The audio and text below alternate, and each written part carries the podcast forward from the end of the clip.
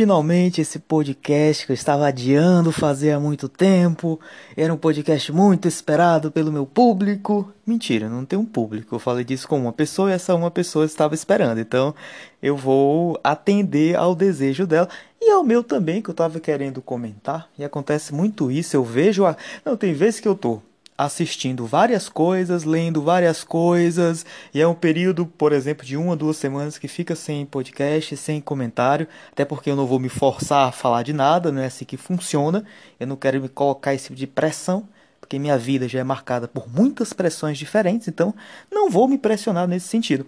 Mas aí o que acontece? Aí acontece que eu termino quase no mesmo tempo uma série, um livro, um anime, um mangá, eu fico cheio de coisa para falar, eu fico sem tempo, eu fico doidinho comigo, né? Então, eu já tô com pretensão de falar de um livro também do Shakespeare, e aparentemente a galera não curtiu muito, a galera não gosta do menino Shakespeare, não se interessaram muito. Problema deles, eu vou falar da mesma forma, porque eu percebi que o Shakespeare tem toda uma proposição, tem toda uma visão, né, que eu poderia chamar de ciência política. Eu acho isso muito interessante, eu vou querer abordar isso.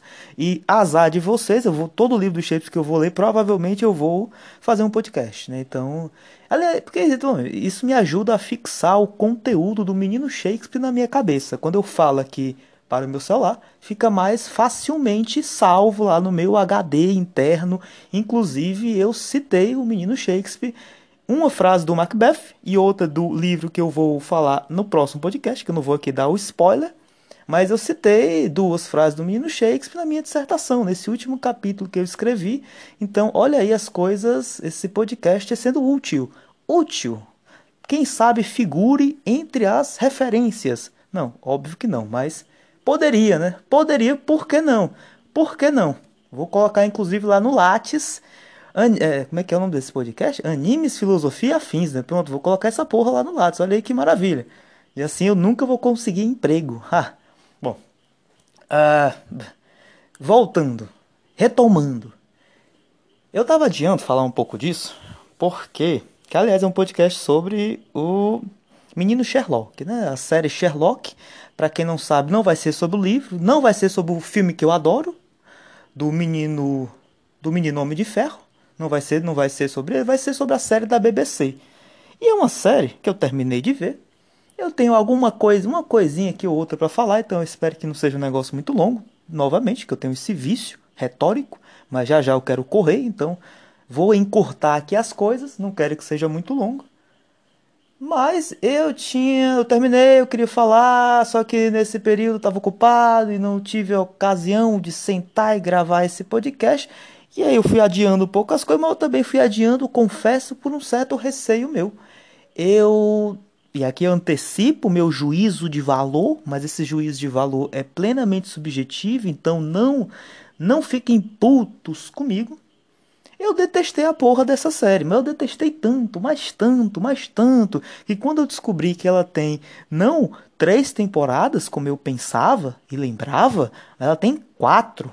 Isso foi uma descoberta muito triste. Eu olhei assim, mas que caralhos, essa porra não terminou ainda. Vai ter mais uma temporada. A sorte, barra azar, é que só são quatro temporadas e cada temporada tem três episódios, com exceção da terceira, que tem quatro episódios. Que, aliás, o quarto episódio da terceira temporada é uma. Nossa Senhora! É como se os escritores da série tivessem percebido a miséria que eles criaram, a, a, porcaria que eles criaram, e eles tentaram modificar o negócio, dar todo um verniz. Porque assim, né, quem não sabe, Sherlock, Sherlock eles, é uma série que eles tentam fazer, é uma referência obviamente ao livro do Sir Arthur Conan Doyle, que eu li alguns livros dele há muitos e muitos e muitos anos, num passado muito distante, numa galáxia distante. Eu li eu, inclusive, conheci, é, consegui reconhecer uma outra historinha que fazia referência como o segundo episódio da segunda temporada, que fazia uma referência ao cão de Baker, Bakerville, um negócio assim.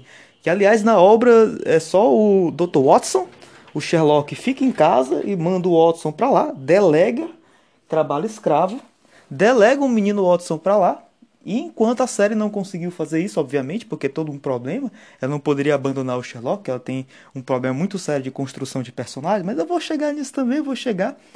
Então eles tentam atualizar, então o Sherlock nos dias de hoje, lá em Londres, né, com todos os gadgets, os aparelhos eletrônicos, com todo o auxílio da química, o auxílio da, da, da galera lá do CSI, o auxílio da polícia, toda essa putaria. Enquanto que o último episódio, que foi o quarto, né, que foi a única, única temporada que teve essa diferença, botou um quarto episódio, se passou, deu uma desculpa muito esfarrapada, que o, o eu só quero falar Sheldon, né? é impressionante, não? O Sheldon é um personagem maravilhoso, o Sherlock é, é um problema, mas tem lá suas semelhanças, tem lá suas semelhanças. Então, se vocês escutarem Sheldon, dê o desconto, dê um desconto para mim, eu quero falar Sherlock. Mas esse último episódio, eles querem mandar o cara tipo, lá pro passado. Então, é, ah, então se realmente tivesse acontecido Liz, no século é, 18, 19, não faço ideia qual século da obra do, do Sir Arthur Conan Doyle. Enfim, foi um negócio muito tosco, né? Então a série ali reconheceu que ela estava dando errado, ela tentou botar outro verniz, uma capa mais antiga, né? Porque tem muito isso, a gente gosta de dar aquela roupagem antiga para dizer que é um clássico, dizer, olha que beleza, que beleza, né? Que a gente tem esse problema na nossa sociedade, na dificuldade de criar um novo, efetivamente, a gente fica reproduzindo e repetindo o velho, né? Só que o que a gente não percebe é que nessa repetição macabra, escancarada do velho, a coisa nunca satisfaz de fato, né? Então a gente fica, não é com um gostinho de querer mais, é com um gostinho de que essa porra não nos preencheu. Sabe quando vocês vão comer no McDonald's, no Burger King, você come aquele sanduíche show, mas você sai com a sensação, porra, não tô cheio, né? O negócio não me preencheu. Porque, bom, né? O sanduíche ele é feito para não te preencher. Então essa é a magia do McDonald's. Eles fazem um sanduíche ele tem lá toda a ciência, todo o laboratório, o CSI do sanduíche próprio para não preencher o indivíduo que está consumindo, para que ele queira mais. Né? Então, você tem um pouco isso hoje na indústria capitalística cultural que tem que ser levado um pouco em conta. Né? Então, você fica com esse gostinho de quero mais. Mas se bem, com Sherlock eu fiquei com um gostinho de quero menos. Pelo amor de Deus, alguém termina essa série. Bom, falei, você tem essa questão, são só quatro temporadas, cada um com três episódios. Mas tem um porém aí, né? Porque porque Sherlock quer dificultar a nossa vida. Cada episódio tem uma hora e meia, né? Então um episódio longo para um caralho. Isso inclusive dificulta, dificultou muito a minha imersão, porque eu não tenho uma hora e meia direto para parar, sentar e ver algo por uma hora e meia, e é por isso que eu vejo pouquíssimos filmes. Então, Sherlock eu fui vendo entrecortado, tá hora e via 20 minutos aqui, via 40 minutos ali, uma hora muito rara. Então, a todo momento eu interrompendo, né? Acho que foi uma escolha muito não sei, ousada pro período, né? Porque é uma série que tá ali, se eu não me engano, no começo de 2010. Então, você já tem essa diferença. Bom, é uma série da BBC que é um é um local, bom, é, é algo respeitável, é empresa, indústria, é uma empresa, né? É uma empresa respeitável, então você tem essa marca que já me põe respeito. Eu acho que naquela época não estávamos acostumados com série da BBC, hoje nós temos mais séries dela, mas não que isso mude alguma coisa, né? Não é porque também a série vem da HBO que é o negócio muito bom, não, né? Então isso não me impressiona tanto assim, não. E mas naquele período, talvez, né, tinha todo esse negócio. Eu lembro que meu primeiro contato com Sherlock foi porque o professor de inglês, né, no meu ensino médio, botou essa série pra gente assistir, numa aula assim meio que experimental, que eu acho, metodologicamente falando, uma escolha muito estúpida, me perdoe. Assim, eu gosto da escolha de passar séries, mas série em inglês, com a legenda em inglês. Mas Sherlock, para apresentar para alunos de ensino médio, Sherlock é uma série longa que tem. Uh, um vocabulário que não é aquele do dia a dia, um cara que se serve de muitas expressões voltadas para a seara da investigação, da criminalística, até mesmo das partes da, da química, física envolvida lá no, no, negócio do CSI. Não acho uma escolha muito boa, não. Não acho uma escolha muito boa. Mas foi aí que eu conheci Sherlock. E Lá no final, essa informação que parece banal, contingente, subjetiva, muito e muito particular, Lá no final vou amarrar porque tem um aspecto e foi o que mais me chamou a atenção e foi o que mais me preocupou que eu gostaria de falar que se eu não me engano eu vou botar no título desse podcast sobre essa retórica, essa imagem, esse mito do gênio, né, do, do indivíduo brilhante, do indivíduo brilhante. Diga-se de passagem, isso foi talvez um das, do, do, dos grandes obstáculos dessa série, né, que construiu um indivíduo muito, trop excessivamente, a ser brilhante, Plutô brilhante e ficou difícil se reconhecer nele, ficou difícil fazer aquele processo de mediação, de identificação, de reflexão, no sentido de refletir como uma imagem do espelho, que você é outro, mas de fato não é outro, você está junto desse outro, né? Então, essa aí, aliás, né, isso é um termo hegeliano, hegeliano assim, né? Esse é um termo que também já estava lá no Fichte, já estava nessa galera outra aí, mas vamos dizer assim que é um termo que se populariza com Hegel, reflexão, e como vários dos termos hegelianos, é um termo que eu sempre sugiro para o aluno lê-lo ao pé da letra. Né? Hegel é um autor que você tem que ser lido, tem que ser lido ao pé da letra. Porque um autor, isso aí o Gerard Lebrun, que é um dos melhores comentadores do Hegel, insiste com muita clareza. O Hegel ele leva a sério a linguagem, né? Então, ele inclusive se vale dos usos mais banais, mais imediatos, mais óbvios da linguagem. Então, reflexão deve ser pensado como reflexão, refletir, imagem no espelho, bate e volta, um outro que não é um outro, é um outro que eu estou junto a mim mesmo nesse outro. E isso é todo o negócio do infinito hegeliano, do idealismo hegeliano, da suprassunção, Aliás, supra-assumir é a mesma coisa de idealizar, que é fazer com que a coisa seja um momento, tarará, tarará, tarará. Então, não vou entrar aqui muito no negócio, no debate hegeliano.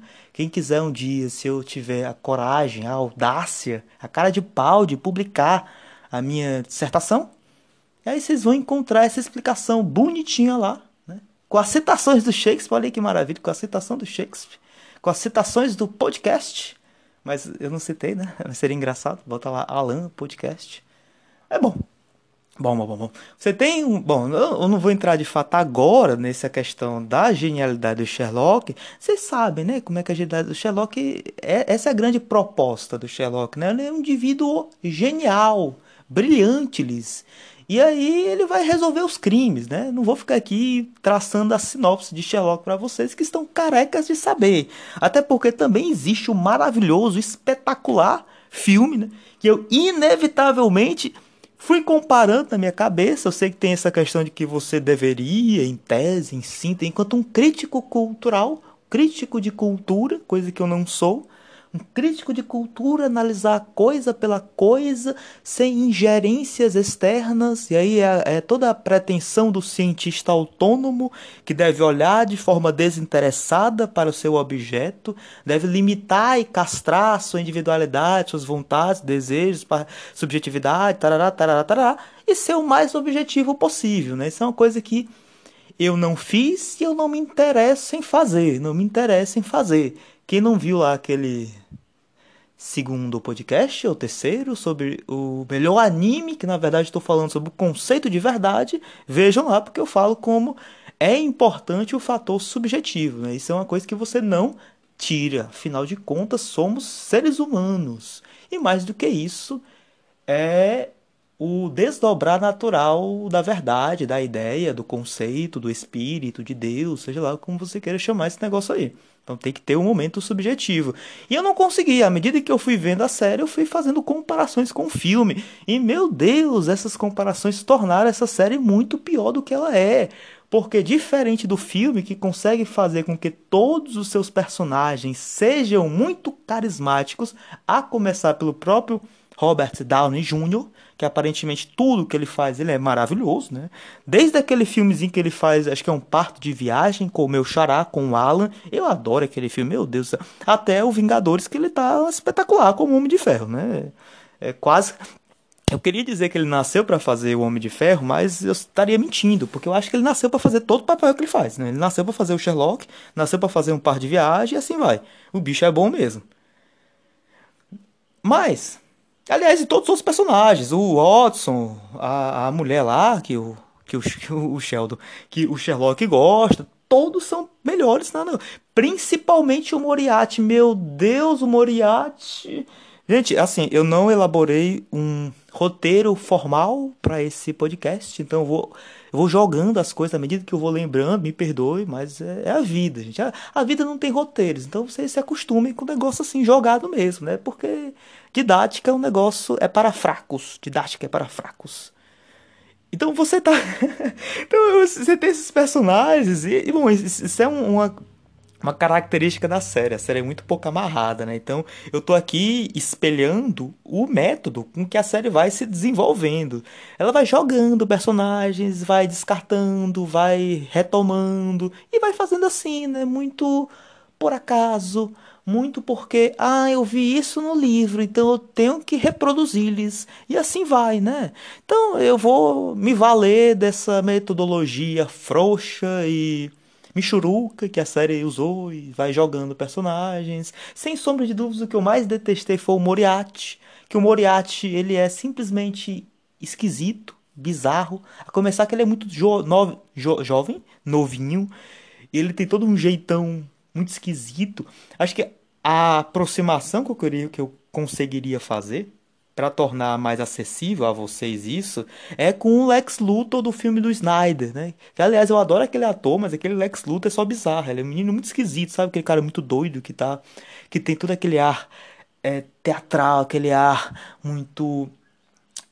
Até mesmo o Coringa, né? Esse último Coringa que teve, que é só detestável. Aquele filme, meu Deus, como eu odeio aquele filme. Mas eu não vou. Quem sabe, né? Eu poderia fazer um. Na, época eu me lembro que eu, eu, eu mandei vários áudios pra uma amiga minha expondo por que eu odiei aquela porra daquele filme do Coringa, né? E que, em larga medida, ele traduz muito perfeitamente o que é o espírito da nossa época, sobretudo como a nossa época tende a nossa época, se considerarmos o seu aspecto de esquerda, tende a conceber movimentos revolucionários, tende a conceber posturas revolucionárias. Então aquele filme condensa isso. E eu odeio aquele filme e eu odeio, consequentemente, como nosso espírito, sobretudo de esquerda, consegue articular as questões. Ou melhor, não consegue articular porra nenhuma.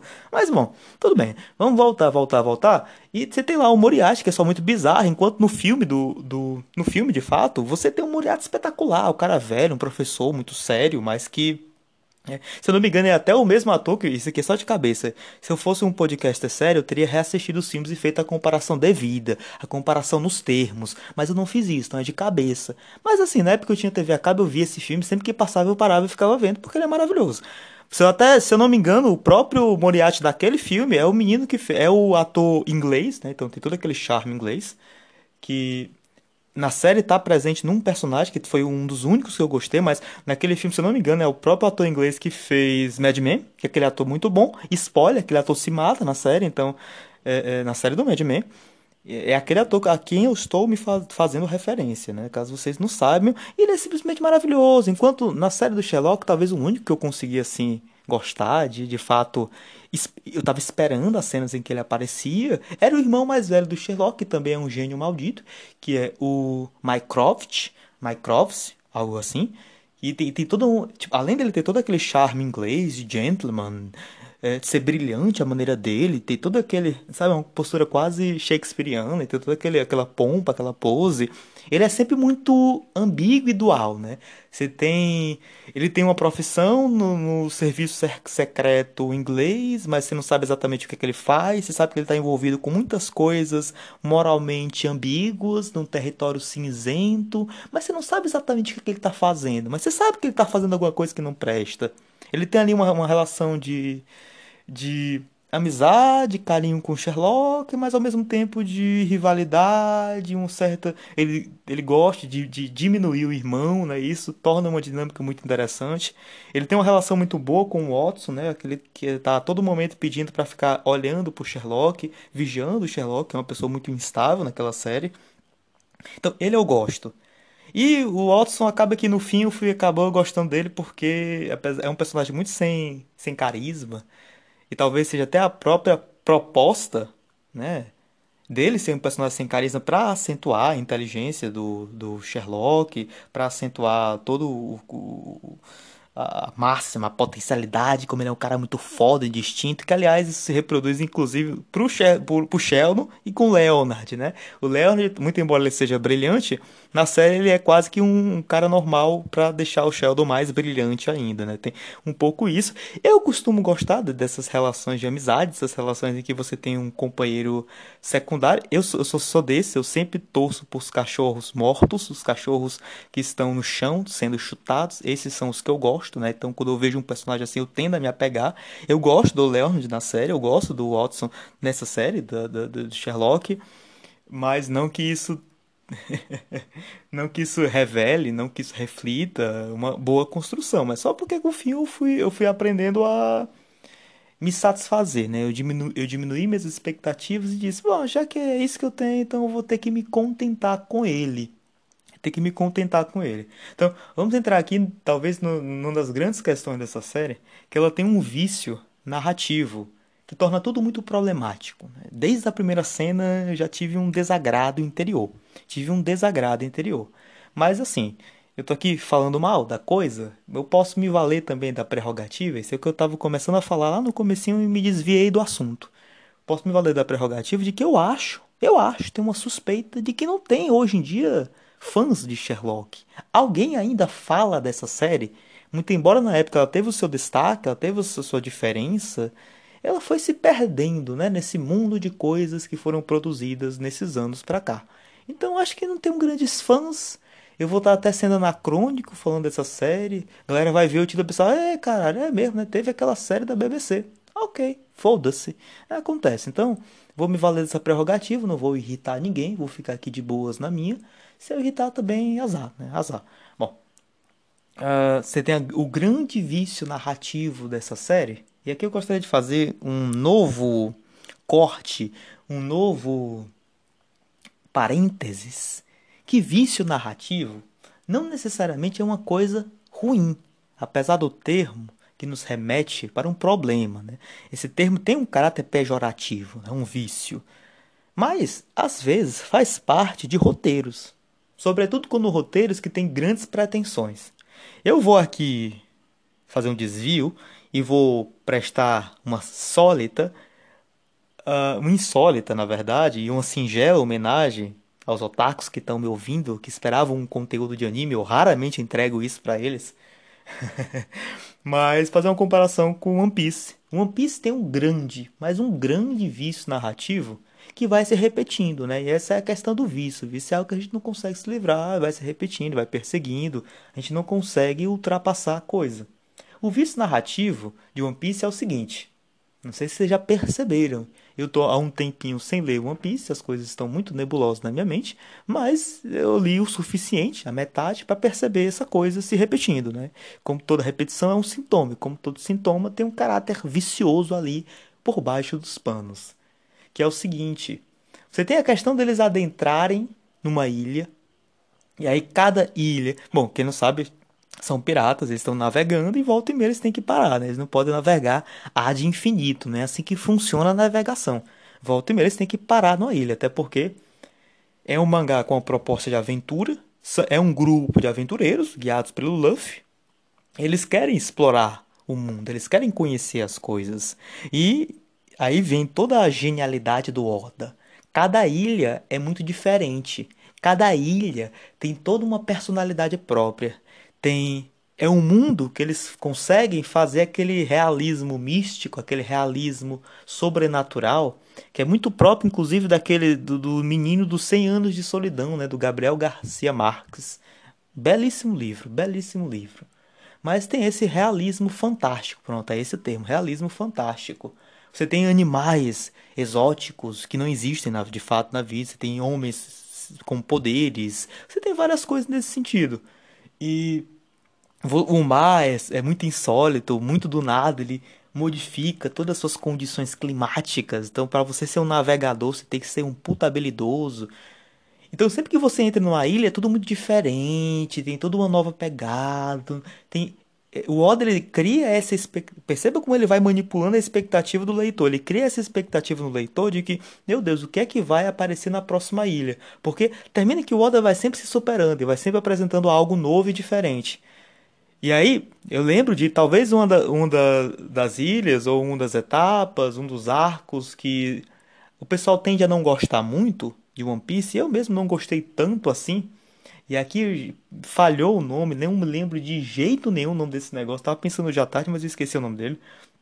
Que é naquela ilha que você tem os mortos-vivos, você tem um Chichimbukai, né, um cara lá da flota do Sete, que recolhe a, a sombra do povo e coloca essa sombra em cadáver, um negócio meio Frankenstein.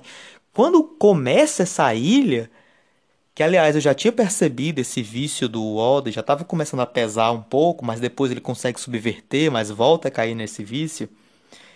Tem todo uma nova, um novo desenho da coisa, tem todo um uso de, de, de preto no branco, o desenho fica muito mais pesado, porque tem aquele, aquele ar de terror, aquele ar de suspense. Ele consegue passar muito bem isso com o desenho. É espetacular. Né? Em termos estéticos, aquele arco pode não ter sido tão interessante em termos de conteúdo, mas em termos estéticos, meu Deus, foi lindo. Adorei ver aquela, aquela mudança. Que assim você consegue ver a flexibilidade do, do autor, do escritor, que também é o cara que desenha, você vê a flexibilidade, você vê como ele é cheio de, de potencialidades, ele é cheio de instrumentos, ele consegue fazer esses instrumentos trabalhar a seu favor, a favor da história dele. Mas qual é o vício de One Piece? Né? Eu tô aqui só falando, né? Que, muito embora você tenha quando você entra no ilha, você tem esse elemento de novidade, você não sabe o que vai acontecer, você não sabe o que esperar, tem sempre uma, quase sempre uma mesma retórica, que é aquela, você entra numa ilha, aquela ilha ela tá dominada sob alguma forma de tirania, de despotismo, de autoritarismo. E o Luffy poderia muito bem só passar por aquela ilha, resolver os assuntos práticos que ele tem a resolver. Por exemplo, eu quero, quero consertar o meu navio. Vou lá, conserto, vou-me embora. Não, mas não é isso que acontece. Ele termina se envolvendo com alguém, criando laços de amizade, criando uma identificação com o povo, digamos assim. E aí em razão desse laço, dessa identificação, ele termina envolvido naquele autoritarismo, ele se vê também afetado de alguma maneira e ele quer resolver aquele problema político, né? Então, essa é toda a trama política da série, da, do anime, do mangá, e ela vai se repetindo, né? Então, a todo tempo, o Luffy termina carregando essa bandeira de liberdade, emancipação. Quando ele se depara com um episódio despótico nesse sentido, ele é aquele cara que vai, liberta o povo, que é, apresentam uma real perspectiva de emancipação, todo esse bagulho, né? Que a galera que gosta muito de One Piece, eles, eles sempre vangloriam muito essa questão, esse traço político da série, né? E aliás, com o passar, ela vai se tornando cada vez mais consciente daquilo que faz, e o traço, digamos assim, revolucionário vai ficando cada vez mais forte e marcante. Mas eu tenho um leve problema com quem só consegue falar bem de One Piece fazendo referência a esse tipo de coisa, sobretudo porque, de um ponto de vista narrativo, isso é repetitivo, né? Isso é, isso é o vício da coisa. Mas, é que tá, né? É que tá a, a genialidade. É um mangá de mais de mil capítulos que, de certa maneira, esse vício consegue fazer com que a coisa funcione. Caso contrário, o mangá já teria sido cancelado. O que é um indício muito claro de que mesmo os vícios podem ser um instrumento a favor da história, a favor da narrativa, quando o criador da coisa, quando o autor sabe o que faz. Quando o autor é bom, ele consegue usar aquele vício a seu favor. Tanto é que, por mais que eu perceba que é assim que a, a história, que a estrutura de One Piece se desenrola, eu não consigo me desvincular. Não consigo, ah, não consigo dizer, ah, foda-se, eu já sei que é isso que vai acontecer, que ele vai se deparar com um negócio desse, que ele vai libertar o povo e vai ficar tudo bem. Não consigo, não consigo porque é muito bem feito. Sem contar que é uma estrutura, por mais que seja viciosa e repetitiva, é uma estrutura muito boa. É uma estrutura que consegue se destacar, sobretudo se pensar nos outros shonens, nos outros mangás que estão ali na Shonen Jump, que estão ali no período. Né? Então, é, é algo muito inovativo o, o, o potencial, o segredo do, do One Piece não é só os poderizinhos, as lutas, é todo esse contexto maravilhoso que o Oda consegue amarrar de uma forma genial. Né? Por isso que eu não gosto que quem só consegue falar bem de One Piece fazendo referência a esse traço político, e para mim não é isso a questão. Para mim a questão é a genialidade narrativa do Oda. É como ele consegue fazer funcionar aquilo que em qualquer outro mangá seria um grande problema. E aliás, é um grande problema em Sherlock. Porque o vício, obviamente, não é esse o vício. O vício é de outra ordem. Mas o criador, não sei se é uma mulher, se é uma, vou falar de criador. O criador, ele não consegue fazer funcionar a seu favor. Que é o vício dos encontros. E aqui vamos para a primeira questão. Já na primeira série, você na, ou na primeira cena, você tem um encontro do Sherlock com o Watson. Eles não se conheciam. E é um encontro muito bizarro, porque é muito forçado Não parece um, um desdobrar natural. Ao longo de toda a série, eu não consigo sentir laços naturais sendo formados. Eu não consigo ver, de fato, relações de amizade. Mesmo com Sherlock e Watson, que é feito, a proposta é que os dois tenham ali um laço mais forte de amizade, de respeito, de companheirismo. Como eu disse, eu gosto desse tipo de coisa. Mesmo assim, sempre parece um pouco forçado, né? Eu acho que falta na relação desses personagens mostrar eles em momentos em que eles estão sendo normais, né? em momentos cotidianos, banais. O que é muito difícil porque o Sherlock não é construído para ser um cara normal. Então não tem exatamente momentos normais com ele. Mas, vou voltar nisso. Mas, no termo dos encontros, sobretudo nesse primeiro encontro dos dois, é muito bizarro, é muito imediato. Você tem, logo de cara, eles se conhecem, que antes eles não se conheciam, eles se conhecem e vão já morar juntos ou morar no mesmo apartamento, sei lá como é que é a relação habitacional deles. É uma putaria aquela relação habitacional. Eu nunca entendi direito aquele negócio. Parece que um mora em cima, outro mora embaixo. Por que, que ele precisava do outro cara morando embaixo? Não sei. Sei que os dois estavam procurando alguém para morar junto, mas eu não sei se é no mesmo apartamento, mas eu não sei o que está acontecendo ali.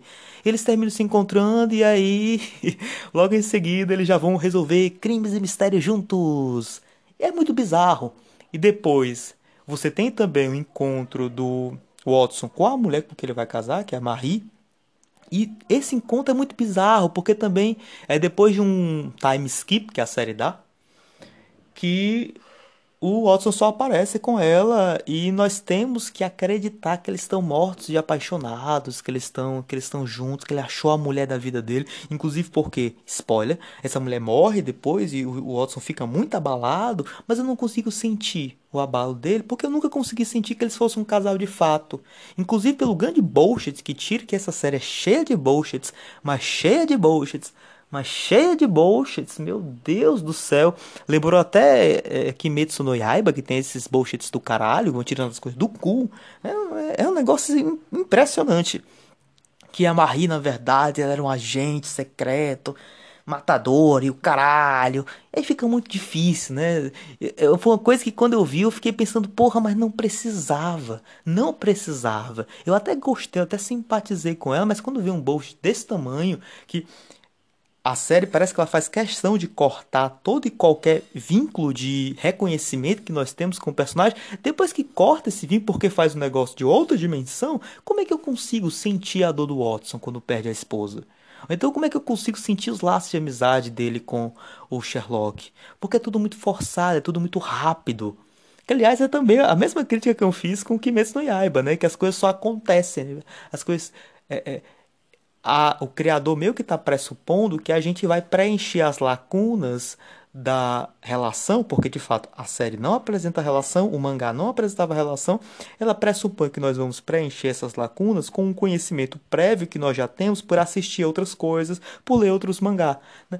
Mas fica muito complicado, porque eu não quero preencher a coisa, eu quero observar, eu estou sentado assistindo porque eu quero ver a coisa se desenvolver nos meus olhos, Porra, se é pra ficar aqui imaginando, eu desligo o computador e vou imaginar outras coisas. Eu vou ler, né? Porque a leitura também implica com muito mais força e direito esse ato de imaginação, de abstração. Por que uma série se privaria disso? Né? Bom, aí você tem também aquela questão. Habilidade narrativa. Poderia, se bem feito, se bem introduzido esse elemento na história, poderia dar muito certo, mas você tem ali uh, uma parca capacidade narrativa do criador de Sherlock. Ele não consegue fazer dar certo. Eu fiquei com a impressão de que a primeira cena do encontro do Sherlock com o Watson só existe, até porque a série poderia se desenrolar muito bem uh, sem mostrar os dois se encontrando. Já pá, já poderia partir do pressuposto que os dois são amigos, que os dois moram juntos e que os dois estão resolvendo, estão trabalhando juntos, resolvendo crimes. Por que não começar assim? Por que mostrar a cena do encontro que foi só bizarra? Né? O cara acabou de se conhecer, vamos morar junto, vamos, vamos resolver crime juntos, vamos. Porra, não é assim. Não é assim que as, as coisas funcionam. Não comigo, pelo menos.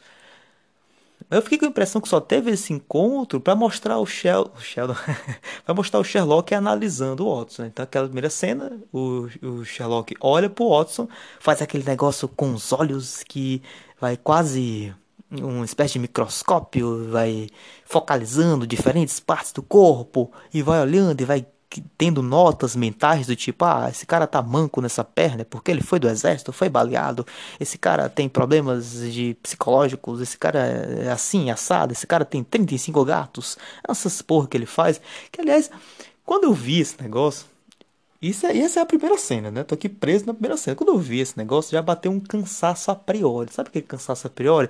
Eu chego, respiro, respiro fundo e penso: Ah, meu Deus, de novo, não. Ah, meu Deus, que porra é essa?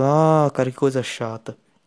Eu acho que eu tô ficando velho, essas, essas, esses bullshit já não funcionam mais em mim. Sempre que eu vi o Sherlock fazendo esse tipo de coisa, né? Analisando a pessoa de uma forma brilhante, uma forma muito especial, porque ele é muito foda. E a todo momento a série tá dizendo: ele é foda. Meu Deus do céu, se curvem perante ele. Sempre que eu via ele fazendo isso, eu tinha um, batia um cansaço, eu pensava: ah, meu Deus, mas que merda. Porque isso é levado ao extremo, mas é o extremo do extremo do extremo. Tem um episódio que o Sherlock é baleado e enquanto No tempo em que a, a bala sai da arma, voa em direção a ele, atinge ele e vai fazendo o rebuliço nos órgãos dele, ele fica pensando: não, peraí, o modelo dessa arma aqui é tal. Se esse modelo é tal, talvez a arma saia de mim, ricoche, ricocheteie, talvez. Eu, se eu virar aqui, eu consigo evitar, mas se quando a bala entrar em mim, eu virar o meu corpo, eu posso fazer com que a, a hemorragia fique estancada. Mas se a bala. Eu fiquei, meu Deus, quem é um ser humano, por mais brilhante que seja, que teria esse tipo de raciocínio enquanto está sendo baleado? Meu Deus do céu! E tudo se passa, sei lá, em meio segundo, e o cara tem toda uma teoria e ele sobrevive em razão dessa perspicácia de analisar a, a, entrada da bala. De meu Deus, aquilo foi muito tosco, foi muito feio. Essa série é a definição da vergonha alheia, sabe aquele negócio do esse papo dessa juventude que cria conceitos e, e os velhos ficam é, correndo para aprender e eu só aprendi muito por acaso, que é aquele cringe, né? só aprendi porque eles vincularam tanto com a imagem do Michael Scott, que é maravilhoso de The Office, que aí não teve como não aprender, né? Mas para quem acha que o Michael Scott é a representação do, do cringe, né? se vocês estão perdendo, rapaz, vocês estão perdendo Sherlock, porque essa série sim conseguiu fazer a encarnação do cringe, realizou o conceito ali na ideia absoluta de cringe, rapaz. Essa série é muito vergonha ali. Quando eu vi essa cena, eu ficava, meu Deus do céu, mas que bosta. E aí que tá, né? A comparação que eu poderia fazer com um filme. Por que, que eu prefiro o filme em comparação à série? Por quê? E aqui vamos para outro detalhe de roteiro. Tô aqui falando muito de roteiro. Olha, estou me sentindo realmente um, um crítico de séries e filmes e o caralho. Por quê? Eu acho que o potencial daquela série, do, do, dos filmes, dos filmes do, do, do Homem de Ferro, por mais que seja esquisito isso, o potencial daquela série está, daqueles filmes está em não se levar a sério. Aqueles filmes não se levam a sério. Aqueles filmes é toda uma, uma, uma série, toda uma sequência de galhofas. Né? Aquele filme é muito brincalhão consigo mesmo, porque ele sabe que um personagem como o Sherlock vai criar um forte estranhamento. E como é que eu vou atenuar esse estranhamento? Simples fazer uma grande brincadeira de fundo. Então, naquelas cenas, aquelas cenas são maravilhosas do filme, que é quando o Sherlock vai lutar, né? O Robert Downey vai lutar, e na mente dele ele tem toda uma teoria da luta e pá, antes que a luta se desenvolva, ele já arquitetou a luta na cabeça dele. Então, no momento da luta, ele só faz acompanhar e tal, o processo. Tudo aquilo é muito brincalhão. Aquele Sherlock dá muito certo porque na brilhante interpretação do Robert Downey Jr., ele consegue fazer com que a coisa esteja muito marcada de galhofa, seja muito uh, uh, levado na brincadeira. Então a gente não leva o filme muito a sério. E isso, dá, isso funciona perfeitamente. E isso faz com que eu esteja no estado de espírito adequado para assimilar o filme sem é, super analisar a coisa. Porque o que eu estou fazendo aqui, esse meu picking, é super analisar a coisa, né? Estou me focando nesses detalhes banais, mas por que, que eu estou fazendo isso? Porque a série se leva a sério. Né? A série da BBC do Sherlock se leva muito a sério. Ela quer que a gente fique impressionado com a genialidade do Sherlock, com o fato que ele é muito foda, meu Deus. E aí, se é, se, se é isso que a série quer, então é isso que eu vou fazer. Eu vou levar você a sério. Se eu tô levando você a sério e eu não sou mais uma criança, essas coisas não me encantam mais. Porque essas coisas só aparecem toscas, só aparecem é, cringe, né? Essa, essa juventude fala. Enquanto no filme era maravilhoso. O filme adorava. Se eu ver hoje, eu vou continuar adorando. E já na série não funciona muito bem. Que, aliás, um ótimo exemplo disso, desse, do porquê não se levar a sério pode ser um puta trunfo narrativo, é o nosso atual Spy Family, né? O anime que tá passando agora, se eu não me engano, tá passando também na Netflix, que é maravilhoso. Que o pessoal tá enlouquecido, né? Esse anime dessa temporada é um anime de temporada, né? Conseguiu conquistar, ter uma fama internacional, né? Tá, conquistou o mundo. Tem mais de 600 mil, é 900 mil, sei lá, gente assistindo ele que tá ali inscrito no My Anime List. Isso é muita gente para um anime de comédia. Porque é um anime que não se leva a sério. É um anime que tem ali toda uma trama que poderia ser muito séria e tal, porque você tem um cara que é um espião que está tentando impedir toda uma crise, uma crise geopolítica de implicações internacionais que poderá a, em última instância, levar ao fim do mundo, mas é uma série que carregada de galhofa. Então, para isso, ele tem que adotar, ele tem que se disfarçar de um pai de família, adotar uma criança, construir um casamento falso, botar essa criança no colégio, porque a criança vai se aproximar do filho lá do, do, do outro chefão do mal e vai cuidar. Só que, na verdade, a criança ela é médium, então a criança lê pensamentos. Por quê? Porque foda-se, tem nenhuma explicação, a criança faz isso. E a mulher que ele achou que era só uma mulher normal e tal, é uma assassina de aluguel. Então tem, tem essa dinâmica que ninguém conhece o segredo um do outro, tirando a menininha, porque ela lê mentes, mas na cabeça dela é tudo, tudo um grande brincadeira, porque ela vê um desenho de espiões, ela acha que tá no desenho. Você tem o pai que está se disfarçando de um homem normal, a mulher que está se disfarçando, mas na verdade todo mundo tem vida paralela e isso gera muitas situações bizarras e é maravilhoso. É maravilhoso. É um negócio que é feito para não ser levado a sério. Eu acho que é isso que faz com que a coisa funcione muito bem, né? Que é muito difícil um anime de comédia ter tanta adesão assim, conquistar um público tão gigantesco. Eu fiquei surpreso funciona porque é muito bem escrito. As cenas de comédia são muito boas, assim como as cenas de ação, assim como todas as cenas que estão ali para funcionar. Né?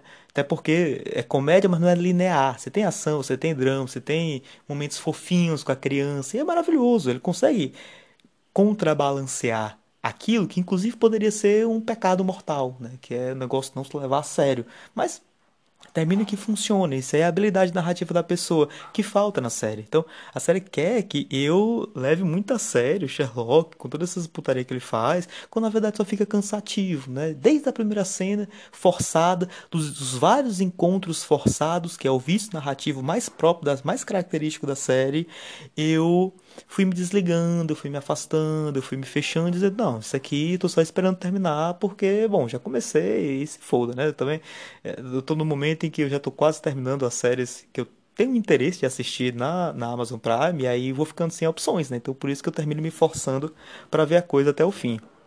Mas eu acho que da série em si, não sei se tem outra coisa que eu gostaria de falar sobre isso, mas não, mas se tiver também, que se foda, né? Vamos avançar aqui para o último tópico da coisa. Por que, que a série faz isso, né? Por que, que a série. Ah, não, peraí. Tem outra coisa também que gostaria de abordar. Essa questão do porquê que ela não consegue fazer personagens identificáveis. Você tem essa genialidade do Sherlock que é contraposta ao seu lado, digamos, frágil, né? Porque também ele não poderia ser o super-homem da série. Ele tem que ter o seu lado frágil. Esse lado frágil dele é o fato de que ele é um drogado, né? Então, ele tá todo ele resolve crimes para ocupar a mente, ele não ser conduzido, ele não ser forçado a voltar às drogas, né? Então, isso é uma questão que poderia parecer interessante, mas até do fato dele se drogar, tem um negócio muito bullshit, que é antes dele se drogar, então, é, tipo, não é droga comum, é, é um negócio muito bizarro com que ele se droga, né? Nunca fica muito claro. Eu sei que é uma mistura muito doida que ele faz, porque ele é um puta cientista, então ele manja muitos elementos químicos, mas antes de se drogar, ele escreve todas as drogas no papel, para que a galera ache, ele saiba o que é que ele tomou. Então, até a próprio lado frágil dele é um lado frágil que a gente não consegue se identificar, porque é tudo muito mistificado, é tudo muito no bullshit. E aí fica difícil, né? Inclusive o fato dele ser uh, extremamente genial corta muito do fator humano dele. Porque assim, um gênio que tem problema com drogas, a gente conhece um desses já. A gente sabe quem é. É o House. O House é um gênio com problemas de drogas. Um House é um cara desagradável, cara ignorante, um cara que maltrata a galera, porque é, é brilhante, então tá tudo bem, a galera passa pano pra ele, é um pau no cu, mas a galera passa pano pra ele, porque ele é um gênio, ele resolve os casos, né? assim como Sherlock resolve os casos, e ele tem um vício que a galera também ignora, porque, bom, ele é um cara eficiente, né? Ele tá aqui, ele faz mais bem do que mal. Mas, diferente de Sherlock, Sherlock tem, Sherlock tem uma genialidade que é muito, mas muito, muito distante de nós. Ao passo que em House você tem um processo que é, em certa medida, assimilável. Acho que na nossa vida a gente deve ter se deparado com indivíduos brilhantes que a gente pensa, pô, com o lapidamento necessário, esse cara poderia virar um House, digamos assim, né? Poderia virar um Sheldon, que até o Sheldon, que é puta brilhante, você reconhece por aí, né? Você sabe que por uh, sei lá, numa, cidade como Brasil, num país como Brasil, cidade como Fortaleza, deve ter um ou outro Sheldon por aí, deve ter um ou outro House por aí. Eu mesmo já conheci a minha cota de indivíduos brilhantes, isso é até assimilável, ao passo que Sherlock fica um negócio tão, tão distante, sem contar a ignorância dele, né? O fato dele ser é, bruto, o fato dele ser displicente, faz que apareça cenas, se eu não me engano, é a terceira da primeira, da, da terceira, o terceiro episódio da primeira temporada, dele corrigindo o erro de inglês do cara, né? O cara, um, um cara assim, né, da, da populaça, e tá ali o, o, o, Sherlock corrigindo os erros dele de fala. Isso é uma cena tão, tão tosca, uma cena tão boba, né? Porra, a gente ainda hoje fica preocupado com os erros que a pessoa comete de gramática. Isso é um negócio tão banal. Não sei, cara. Eu tô, eu tô falando e o ódio tá aqui subindo. Tá subindo o ódio. Ao passo que eu penso que talvez teria sido uma escolha melhor pro roteiro se tivesse, em vez de acentuado o, o, a questão do ser drogado como lado frágil ser humano dele, porque afinal somos todos seres humanos, tivesse focado no fato de que ele é autista. Porque a série dá certos indícios de que ele é autista, mas nunca desenvolve. A questão dele não conseguir se relacionar com a pessoa é muito mais porque ele é muito inteligente, ele consegue ultrapassar todos os seres humanos, né? Ele tá andando nas nuvens. Quando na verdade, e isso, isso é o que uh, The Big Bang Theory faz com o Sheldon. Né? Vai dando indício de que ele é autista. Né? Então você tem uma ótima flexibilização, um ótimo contraponto para a genialidade dele. Né?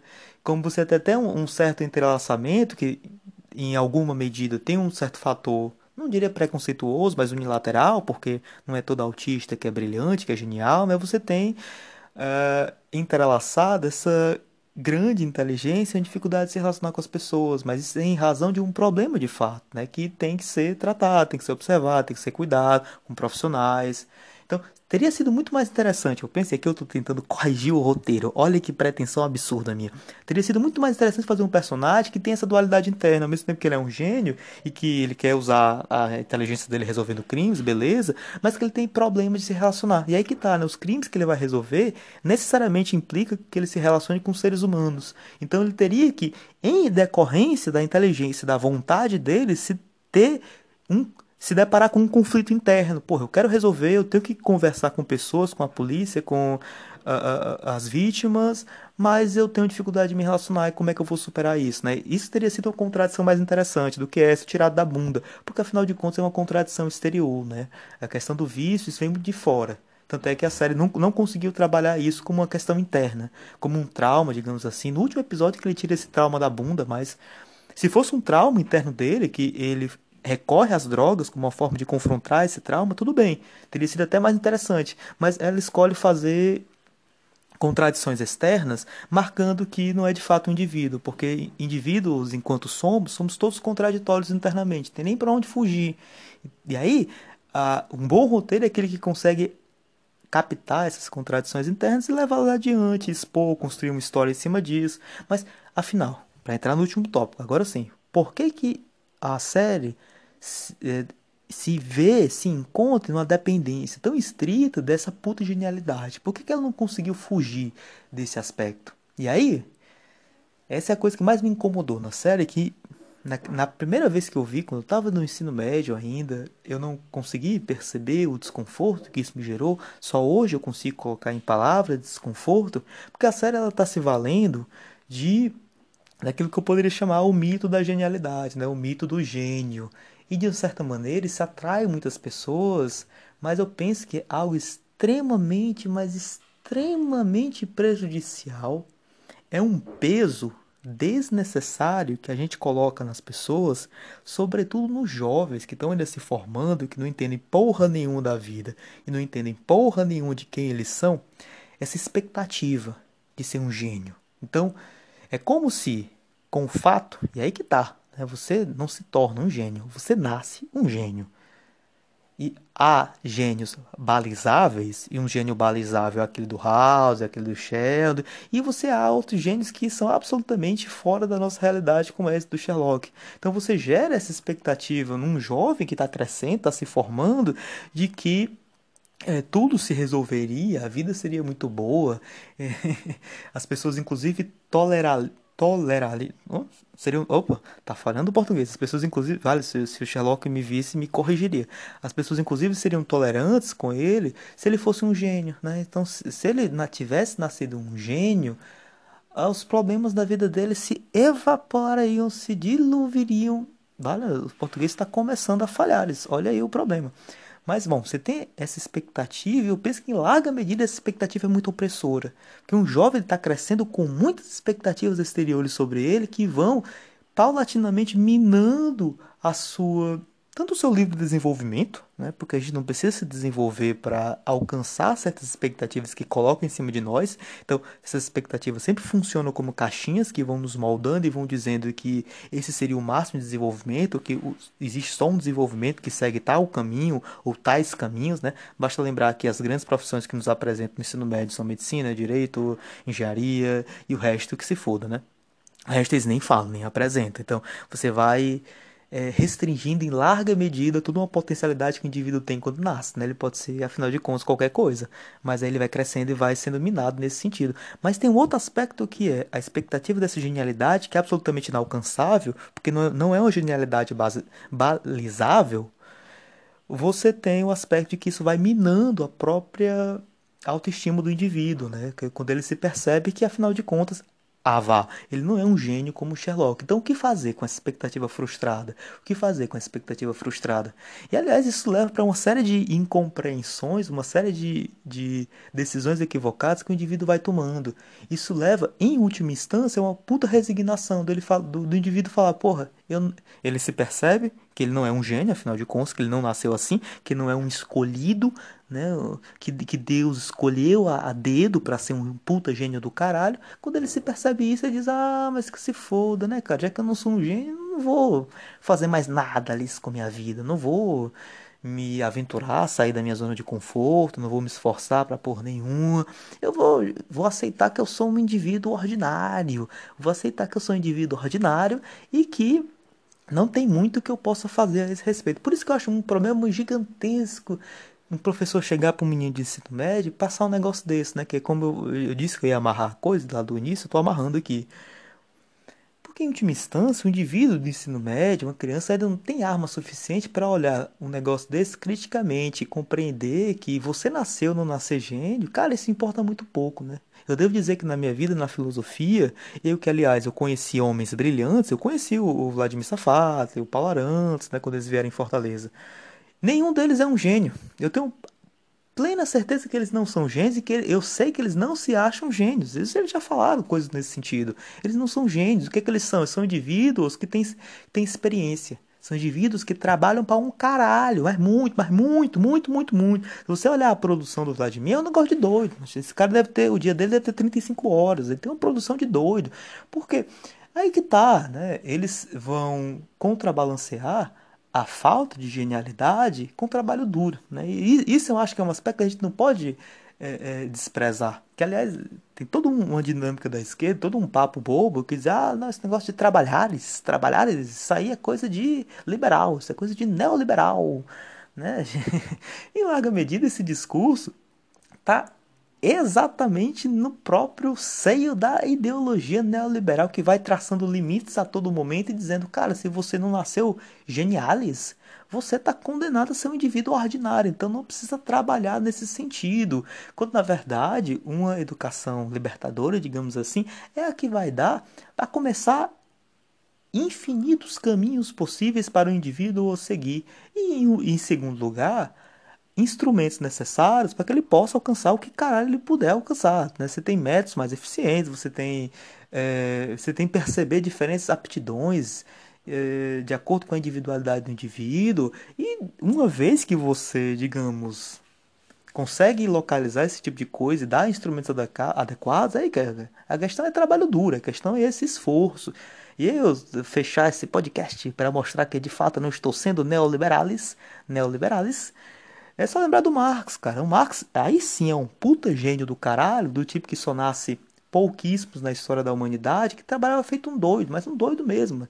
Era coisa de 16 horas trabalhando, estudando, escrevendo. Tanto é que ele morreu morreu cedo, morreu muito jovem, o Marcos, por causa disso. Ele trabalhava feito um caralho. Ele, ele, não queria parar o trabalho, ele não queria cuidar do. O fato de que ele passava muito tempo sentado, escrevendo, estudando, isso prejudicava a circulação sanguínea. Ele não tomava os cuidados médicos necessários, ele não se exercitava, não se alimentava bem, até porque ele estava muito pobre, não se alimentava bem. Isso foi avançando o estágio da doença. E por vários momentos ele dizia nas cartas, né? Porra, tô querendo aqui sair da Inglaterra, ir pro, pro campo, voltar para a Alemanha, que o custo de vida é menor, eu vou poder pagar pagar tratamentos melhores, mas eu não posso fazer isso porque eu estou ocupado com, com, a, com a escrita do capital, estou ocupado com coletar material, eu estou aqui no seio do capitalismo moderno, que é a Inglaterra, então eu não posso sair daqui, né? O meu trabalho exige que eu fique aqui. Então é um cara que literalmente trabalhares até morrer. Trabalhou também, mas pela causa, é a causa revolucionária.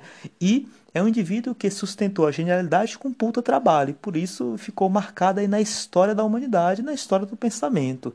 Então é isso, fica essa curta, nessa longa reflexão a partir da série do Sherlock da BBC.